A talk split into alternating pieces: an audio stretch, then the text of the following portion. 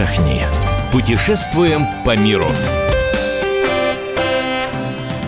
Мы приветствуем всех слушателей радиостанции «Комсомольская правда». С вами Антон Арасланов. И Ольга Медведева. Сегодня мы поговорим о том, как правильно выбрать для ребенка лагерь, потому что совсем скоро летние каникулы. Кто-то из родителей уже определился, куда отправить ребенка, кто-то еще думает. Э, времени осталось совсем немного. И вот чтобы разобраться, как правильно подобрать а, вот такой вот вид отдыха, нам поможет сегодня Борис Куприянов, профессор кафедры теории и истории педагогики Московского городского Московского педагогического университета. Борис Викторович, здравствуйте. Добрый вечер. Здравствуйте, Борис Викторович. Ну вот как раньше было, да? Были путевки да. от завода, от предприятия, профсоюзные, да. какие-то частично оплаченные, какие-то целиком, да? И все было как бы понятно да? Вот я помню. Угу. Особо и выбора-то да, не было. Да, отработать тебе дали путевку. дали, да, по да, такой родителям, едешь. по такой и поехал. Сейчас я подозреваю, ситуация изменилась, э, ну, категорически. Вот, допустим, ребенок впервые отправляет, э, родитель впервые отправляет ребенка в детский лагерь. С чего ему начать? Ну, давайте э, разберемся вот что. Во-первых, э, то, что касается летнего отдыха, это полномочия субъектов Российской Федерации. Поэтому на территории нашей страны есть большое разнообразие правил, ну, так скажем, условно, правил игры. Да? То есть у нас есть э, территории, допустим, Пермский край, где родитель получает, то есть может получить э, сертификат, да, то есть документ на право пользования э, бюджетными деньгами, то есть э, деньгами Пермского края для того, чтобы отправить своего ребенка в лагерь на территории этого субъекта Но это ограниченное количество путевок в таком случае? Э, значит, там э, есть свои правила игры, то есть я не буду сейчас вдаваться, те, кто живет на территории этого это, э, Пермского края, это знают. Вот, у нас в ряде регионов есть такие, да, безусловно, там учитывается и финансовые возможности родителей, то есть, ну, там есть целый ряд параметров, э, связанных с тем, что летний отдых – это опция, связанная с социальной поддержкой населения. Значит, э, есть регионы, ну, в том числе есть регионы, э, значит, где э, часть денег, то есть, условно говоря, вы хотите ребенка отправить в лагерь, да, вы получаете вот этот документ на право, да, этот сертификат, но вы хотите лагерь получше, придется доплатить, скажем, там, 50%, может быть, там, а может быть, даже чуть больше, ну, тут зависит уже от ваших возможностей и от вашего желания. Это вот первое, да, то есть прежде всего, если мы хотим отправить ребенка в лагерь, мы должны понять, какие правила существуют на территории э, той, на которой мы живем. То есть что, мне надо, надо в мэрию обратиться, в, обра- в областное правительство? Э, так сказать, может быть, это муниципалитет, но, скорее всего, это надо посмотреть на сайте. Управление образования, скорее всего.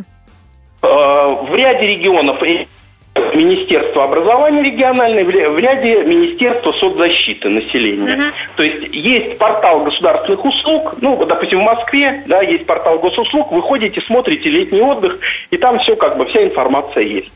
То есть прежде всего надо узнать о э, тех нормативах, которые есть. Если вы хотите как бы не пользоваться э, теми льготами, которые есть э, на вашей территории, вы хотите, ну, скажем, сами решить эту проблему, да, то есть у вас есть достаточно средств или вы, так сказать, имеете какие-то другие ресурсы, да, дальше здесь надо, конечно, смотреть э, уже на содержание программ. Если ваш ребенок начальной школы, то, конечно, ну, лучше всего подойдет так называемый пришкольный лагерь, да, или лагерь дневного пребывания, которых у нас на территории нашей страны достаточно много. И, в общем-то, они, конечно, работают по-разному. Есть варианты, когда это просто обеспечение занятости детей, да, и присмотр и уход за ними. А есть э, территории, где у нас неплохо работают пришкольные лагеря, там интересные содержательные программы для ребят – ну, то есть это вот как вариант для детей младшего возраста. Если ваш ребенок подросток, и вы хотите отправить его в загородный лагерь, прежде всего нужно понять, насколько ваш ребенок самостоятелен, насколько он может э, без помощи родителей в течение, там, скажем, недели, там, двух недель, трех недель, да, прожить, чтобы ему было комфортно с точки зрения, ну, вот, бытовых условий, потому что при всем, ну, присмотре, уходе, который в загородном лагере э, организуется, все равно от ребенка требуется, в общем-то, ну, определенная самостоятельность. А с какого, с какого возраста, как правило, вот загородное отправляют?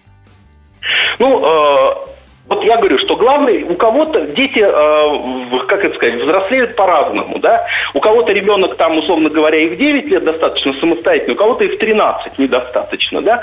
Но я бы посоветовал, вот среднестатистическая, как бы, да, средняя температура по больнице, да, я бы посоветовал где-то вот начиная с 12 лет. То есть вот 12 лет, 11-12 лет, это вот тот возраст, когда ребенок уже может за собой ухаживать сам, ну, относительно, да, по крайней мере, при соответствующем при соответствующей помощи со стороны взрослых он сможет в лагере просуществовать в бытовом плане, ну, более-менее автономно. Смотрите, мы э, говорим обычно, вот имея в виду смену лагерную, 21 день. Э, это во всех лагерях так? Нет, сейчас э, в нашей стране происходит, извините, я сейчас использую такое, может быть, не очень понятное слово, диверсификация. То есть, если раньше у нас была унификация, да, то есть все, э, все смены были примерно там сначала 24 дня во всей стране, потом 21, потом стали 18, то сегодня такой, э, э, такой унификации нет. По большому счету, э, значит, лагеря сегодня э, делят, э, значит, свой вот летний сезон по-разному. То есть есть двухнедельные программы, есть трехнедельные программы, да, есть даже недельные выезды. А если мы возьмем с вами там туристические походы, да, и э, какие-то так сказать, трудовые лагеря, то там все, ну, может э, быть там и 12 дней, да, там, скажем, и 15 дней. То есть э, сегодня никаких жестких таких правил нет. А, правильно ли мы понимаем, что если э, ну вот так варьируется 10, 12, 18 дней, то тогда стоимость уже рассчитывается за сутки?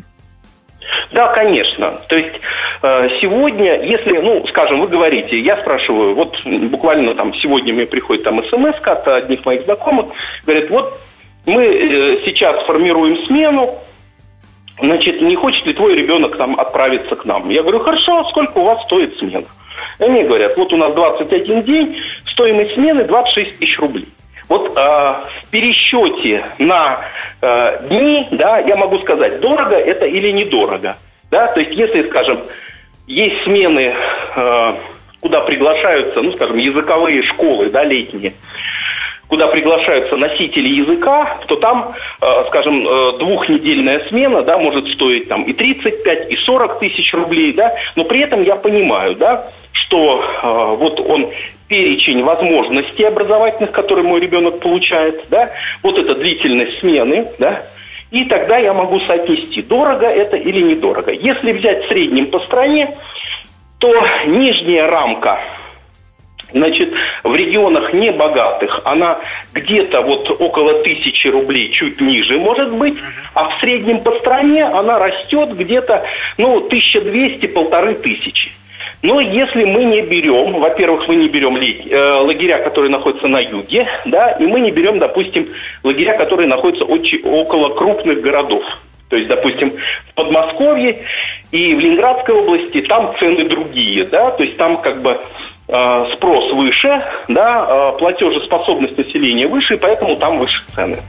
Спасибо большое, Борис Викторович. Борис Куприянов, профессор кафедры теории и истории педагогики Московского городского педагогического университета, сегодня был с нами. Ну а мы, Антон Арасланов и Ольга Медведева, прощаемся с вами до следующей недели.